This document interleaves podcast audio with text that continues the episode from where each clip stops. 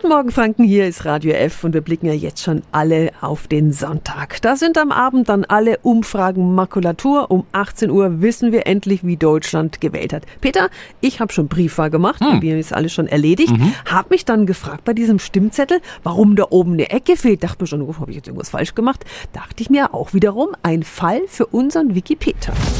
Radio F. Jetzt Tipps für ganz Franken. Hier ist unser Wiki Peter. Der Stimmzettel ist auch ohne die rechte obere Ecke völlig in Ordnung, Steffi. Die Ecke fehlt ganz bewusst. Oder sie ist auch teilweise gelocht. Und zwar für blinde Menschen. Sie sollen ja ihre Stimme auch geheim abgeben können, also eigenständig und ohne Hilfe einer Vertrauensperson. Und dafür haben Blinde so eine Stimmzettelschablone.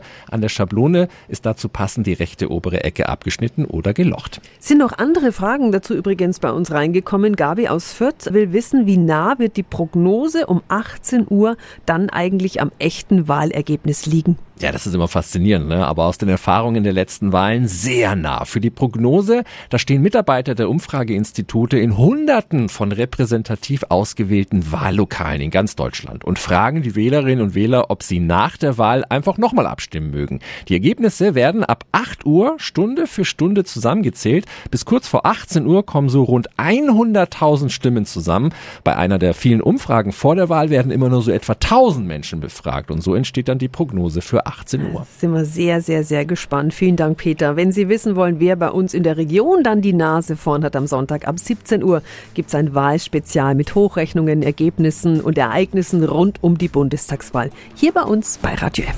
Tipps für ganz Franken von unserem Wiki Peter. Wiki Peter. Täglich neu im Guten Morgen Franken um 10 nach 9. Radio